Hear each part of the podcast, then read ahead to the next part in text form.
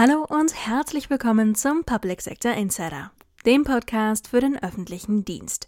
Ich bin Tanja Clement und heute geht es um die bundesweite Suche nach Lehrkräften, das Personalmarketing in der Stadt Eschwege und die Stadt der Zukunft. Wie viele Kommunen zurzeit hat auch die Kreisstadt Eschwege damit zu kämpfen, frei werdende Stellen neu zu besetzen. Meine Kollegin Mollen Jakobson hat bei Bürgermeister Alexander Heppe nachgefragt, wie es bisher trotzdem gelingt. Herzlich willkommen, Herr Heppe. Schön, dass Sie heute hier sind und sich Zeit für uns und unseren Podcast nehmen.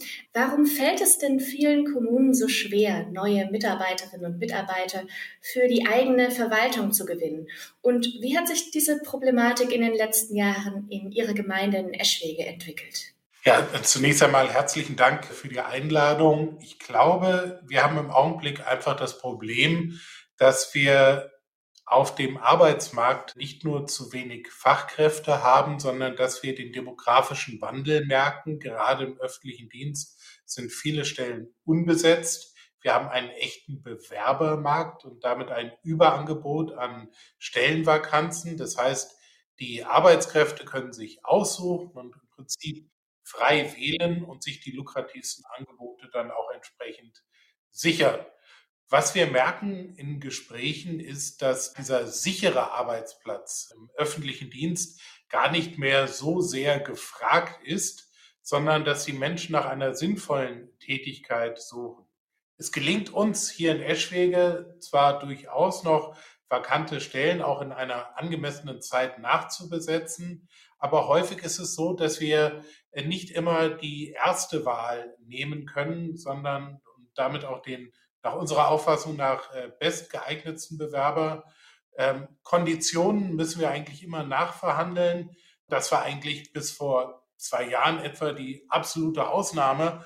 Und gerade in technischen Berufen und komplett im sozialen Bereich ist es unglaublich schwierig geworden, Nachwuchs zu gewinnen. Jetzt ist es ja so, dass Sie vor etwa einem Jahr über die gemeinnützige Initiative Lokalprojekte eine IT-Fachkraft für die Stadt Eschwege rekrutieren konnten. Wie kam es denn dazu und was haben Sie aus diesem Projekt mitgenommen?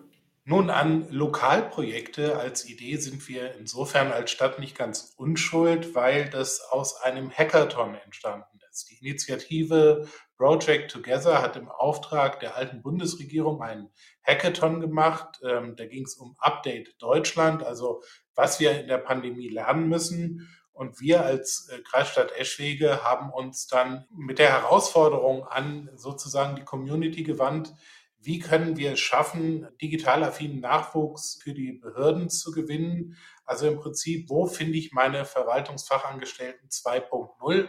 Und daraus ist dann die Idee Lokalprojekte entstanden. Menschen aus ganz Deutschland haben sich zusammengetan und haben äh, diese gemeinnützige Initiative gegründet äh, mit dem Ziel, Querwechslerinnen und Querwechsler als sogenannte MacherInnen für die äh, Kommunen zu gewinnen und haben da einen neuen direkten Weg der Ansprache im Prinzip gewählt. Und ich glaube, bei dem sich stetig verstärkenden Fachkräftemangel kommen wir als Kommunen nicht umhin, offen zu sein für mehr Querwechslerinnen und Querwechsler. Und diese Personalakquise über Lokalprojekte ist im Prinzip ein zusätzlicher Weg, wie man sektorenübergreifend äh, Personal gewinnen kann, weil es auch die Möglichkeit bietet, zunächst einmal für die Dauer von einem Projekt, sechs oder zwölf Monate, in einer Kommune mitzuarbeiten und dann zu schauen, vielleicht passt man ja zusammen. Und das war bei uns eine echte Erfolgsgeschichte, weil wir haben damit eine, eine junge Frau gewinnen können, die ähm, Diplom-Informatikerin ist und jetzt im Prinzip unsere Chefdigitalisiererin geworden ist im Haus. Und ich bin davon überzeugt, über eine Stellenanzeige in irgendeinem normalen Portal oder in der Tageszeitung hätten wir diese Frau garantiert nicht gewinnen können, weil für viele Menschen im Prinzip klar ist, mit äh, dem öffentlichen Dienst alleine, das ist nichts für sie, warum auch immer. Und die wissen eigentlich gar nicht, wie vielseitig und wie, wie umfangreich unser Dienstleistungsangebot ist. Und die äh, Frau Hein war total überrascht auch, dass wir als Kommunen ja nicht digitale Steinzeitalter sind, sondern im Prinzip in vielen Bereichen sehr weit vorne sind, ein sehr moderner Dienstleister sind. Und ihr hat das natürlich richtig Spaß gemacht. Und dann kam dann irgendwann die Frage, wollen wir es denn nicht dauerhaft miteinander probieren? Und da haben wir sofort eingeschlagen und gesagt, jawohl, den Weg gehen. Okay, das macht ja wirklich Hoffnung von solchen, von solchen positiven Beispielgeschichten zu hören. Was würden Sie denn aufgrund dieser Erfahrung anderen Kommunalpolitikerinnen und Kommunalpolitikern raten, die auf der Suche nach Fachkräften beziehungsweise, wie Sie es genannt haben, Macherinnen und Machern sind? Und wo könnte die Verwaltung eventuell bei sich selbst ansetzen, um noch attraktiver für externe Fachkräfte zu werden? Also ich kann nur dafür werben, neue Wege zu gehen. Die Kooperation mit Startups, neue Wege der Ansprache zu suchen, eine direkte Ansprache, dass wir die Menschen da abholen, sie, wo sie tatsächlich sind im Netz und vor allen Dingen, dass wir mit sinnstiftenden Projekten auch für Tätigkeit in den Kommunen werben. Also nicht nur Stellen zu besetzen haben und Stellen ausschreiben, sondern tatsächlich einfach mal Projekte ausschreiben und schauen, wer sich da so alles meldet, darauf, äh, dazu kann ich nur raten. Und was auch viel wichtiger werden wird, ist, dass wir anfangen, weniger Wert auf rein formale Abschlüsse äh, zu legen, äh, sondern auch darauf zu achten, welche Biografien bringen die Menschen mit. Es ist völlig egal, wie alt die sind. Man kann auch in einem höheren Alter noch querwechseln oder man kann als Berufsanfänger schon äh, durch seine äh, Erfahrungen aus dem Studium eine Menge auch in Behörden mit einbringen. Also weniger Wert auf formale Abschlüsse, sondern äh, auf die Menschen achten, die wirklich Lust drauf haben, sinnstiftend vor Ort etwas zu tun. Denn dieses Produkt, was wir als Kommunen bieten, nämlich Daseinsvorsorge mit all ihren vielseitigen Facetten, vom Wasser über Feuerwehr bis zur Kinderbetreuung, bis zur Gestaltung öffentlicher Raum, das ist ja so ein bunter Dienstleistungsstrauß, den wir bieten. So vielfältig ist ja sonst kaum eine Firma. Und das ist etwas, wozu ich raten kann. Was wir als Kommunen selber machen müssen, ist, dass wir vielleicht auch lernen, die Silos aufzubrechen. Also, dass wir auch selber projektorientierter arbeiten, dass wir uns an etwas weniger Hierarchie herantrauen, dass wir fachbereichsübergreifend arbeiten, agile Methoden einsetzen und ich glaube, ganz wichtig ist, dass wir dann den Menschen, wenn wir sie gewonnen haben, für die Verwaltung den Berufsanfängerinnen oder Berufsanfängern oder auch den Querwechslerinnen und Querwechslern, dass wir ihnen auch ein umfassendes Onboarding-Programm bieten. Also sie nicht quasi auf die Stelle hinpflanzen, sondern dass wir ihnen jemanden zur Seite stellen. Wir nennen das einen Paten und einen Buddy, sondern dass wir sie dann auch für den Weg in die Verwaltung hinein dann auch ein Stück weit begleiten, zusammen auch mit einem Fortbildungsprogramm. Das gehört alles zusammen. Und ich glaube, die Mischung daraus, die macht uns dann auch wieder attraktiv als Kommunen für Querwechslerinnen und Querwechsler und für viele Menschen, die danach ähm, streben, etwas Sinnstiftendes vor Ort für ihre Kommune zu tun. Und da gibt es viel, viel mehr da draußen, als wir alle miteinander glauben.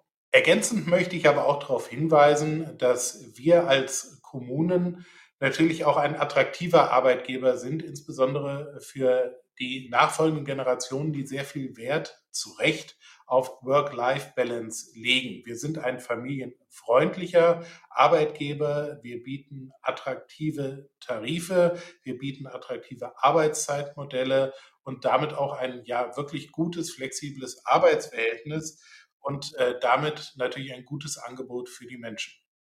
Das klingt auf jeden Fall wahnsinnig spannend, Herr Heppe. Und ich bin gespannt, wie sich das in den nächsten Jahren in den Kommunen, die ja auch wahnsinnig vielfältig, wahnsinnig facettenreich sind, weiterentwickeln wird. Ich bedanke mich ganz herzlich bei Ihnen für Ihre Zeit und vor allem die vielen wertvollen, ganz konkreten Tipps und Hilfestellungen, wo man denn äh, überall ansetzen kann, um der Personalnot ein wenig Herr zu werden. Vielen Dank, Herr Heppe. Ich habe zu danken. Über die Lokalprojekte haben wir in Folge 162 ausführlicher mit Florian Keppeler gesprochen. Aber Kolleginnen und Kollegen werden nicht nur in einzelnen Kommunen wie Eschwege gesucht. Deutschlandweit fehlen Lehrkräfte für die verschiedensten Schulformen und Fächer. Und dieses Problem lässt sich so leicht nicht lösen. Unsere Herausgeberin Dr. Eva Charlotte Proll kommentiert. Sprecher ist Sven Rudolph. Höchste Tugend. Der Lehrermangel ist die größte Herausforderung im Bildungssystem, wie das deutsche Schulbarometer ergeben hat. Dies sehen zwei Drittel der Schulleitungen so. An Schulen in sozial benachteiligten Vierteln waren es sogar 80 Prozent. Auch die Ständige Wissenschaftliche Kommission der Kultusministerkonferenz ruft zu kurz- und mittelfristigen Notmaßnahmen in ihrem Gutachten auf, damit etwas passiert. Der Personalmangel existiert aber nicht erst seit kurzem oder als Folge von Corona. Jugendliche Kinder und die damit zusammenhängenden politischen Maßnahmen leihen seit Jahren an fehlender Priorisierung. Was sich in Festtagsreden von Politikern gut anhört, mehr Innovation für die Bildung, krankt in der Realität. Es gibt zu wenige Lehramtsstudierende, die Demografie schlägt zu, Quereinsteigern wird der Zugang erschwert, der Beruf leidet seit Jahren an Wertschätzung. Dabei konstatierte einst Martin Luther, die Kinder anderer Menschen auszubilden sei die höchste Tugend. Schaut man sich die technischen, fachlichen und pädagogischen Herausforderungen an den Lehrerberuf an, gilt das heute mehr denn je. Dennoch haben die Entscheidungsträger Land auf Land ab die Probleme an deutschen Schulen in den vergangenen Jahrzehnten politisiert, statt sie zu lösen. G8, Rechtschreibreform, Inklusion, was ist das wert, wenn die Leistungen deutscher Schülerinnen und Schüler konstant, aber sicher den Bach hinabgehen? Für Erfolgsaussichten braucht Deutschland kein Fernglas, sondern ein Teleskop. Das Problem des Lehrkräftemangels wird aller Voraussicht nach in den kommenden 20 Jahren bestehen bleiben, konstatiert die Ständige Wissenschaftliche Kommission. Sie schlägt Maßnahmen wie bedarfsorientierte Versetzung an Grund- oder Hauptschulen, Erhöhung der Unterrichtsverpflichtungen und Begrenzung der Teilzeitregelungen vor. In Sachsen-Anhalt wird seit kurzem eine Stunde mehr unterrichtet. Baden-Württemberg hat Teilzeitkräfte um freiwillige Aufstockung gebeten. Richtig daran, es sind mal keine Maßnahmen, die zulasten der Schülerinnen und Schüler ergehen. Falsch daran, es handelt sich um Maßnahmen, die den Lehrerberuf noch unattraktiver machen.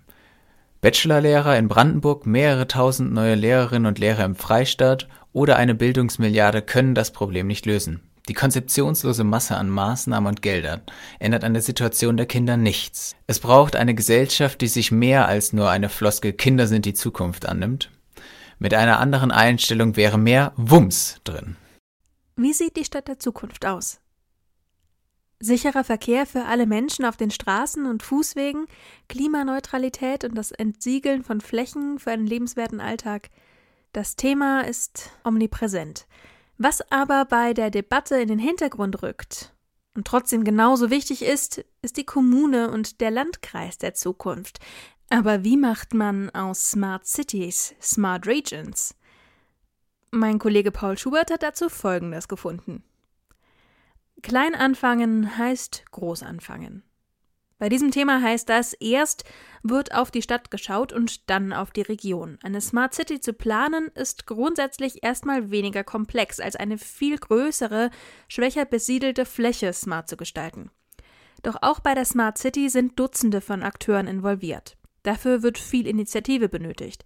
Wie das aussehen kann, erklärt uns Professor Dr. Christian Schachtner, Chief Digital Officer der Stadt Kempten interkommunal oder intersektoral, das heißt zwischen Privatwirtschaft, zwischen Kommunen, Zivilgesellschaft und so weiter, solle man hier gewisse Grenzen ziehen und sich gut überlegen, was alles in so eine Smart City gehören kann. Das heißt, vorher muss abgeklärt werden, wer im Prozess involviert werden soll und mit welchem Budget man rechnen kann. Die Themenfelder, die eine Smart City betrachtet, sind dabei ähnlich zu denen einer Smart Region. Nach Schachtner reden wir hier einerseits von Smart Living, also den Bereichen Transport, Mobilität, aber auch Shopping.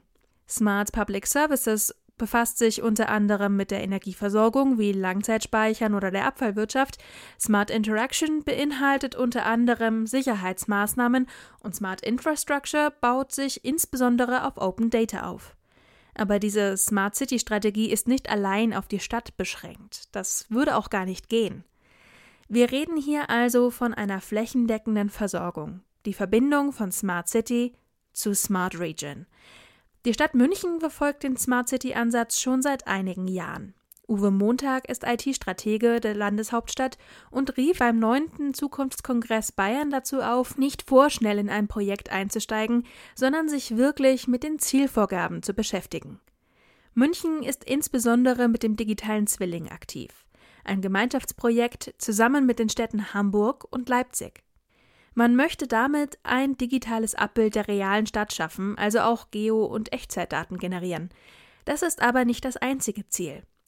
Durch das Projekt sollen der Stadt Werkzeuge an die Hand gegeben werden, um mit Hilfe von Use Cases in 2 oder 3D Dashboard Ansichten besser zu visualisieren, wie die Veränderungen sich bemerkbar machen. Also zum Beispiel, wie würde die Straße in Zukunft wirklich aussehen, wenn dort ein Fahrradweg durchgehen würde? Wie passt ein Gebäude in das architektonische Bild der Stadt? Man möchte diese Veränderungen natürlich nicht nur in einem Szenario projizieren, sondern sie sollen in der realen Stadt auch genau so umgesetzt werden. Montag meint, das Thema in die Smart Region zu treiben, ist noch schwieriger, weil die Konzepte der Stadt nicht einfach adaptiert werden können. Nicht alle Kommunen hätten die gleichen Werkzeuge, die politische Situation ist vielleicht auch eine andere, und einige Kommunen möchten dann doch eher autark von den anderen sein. Für die nächsten Jahre gilt dafür in Bayern die Devise smarte Projekte nicht nur für die Stadt, sondern auch für die Region, auch wenn die Startvoraussetzungen schwieriger sind. Die Stadt, die Region und die Verwaltung von morgen, das sind genau Ihre Themen, dann kommen Sie doch zu unseren Lokalkongressen. Der nächste, Hessen Digital, findet am 8. März in Bad Homburg statt. Alle Infos dazu finden Sie auf hedigital.de. Damit sind wir für heute am Ende. Vielen Dank fürs Zuhören, machen Sie es gut und bis zum nächsten Mal.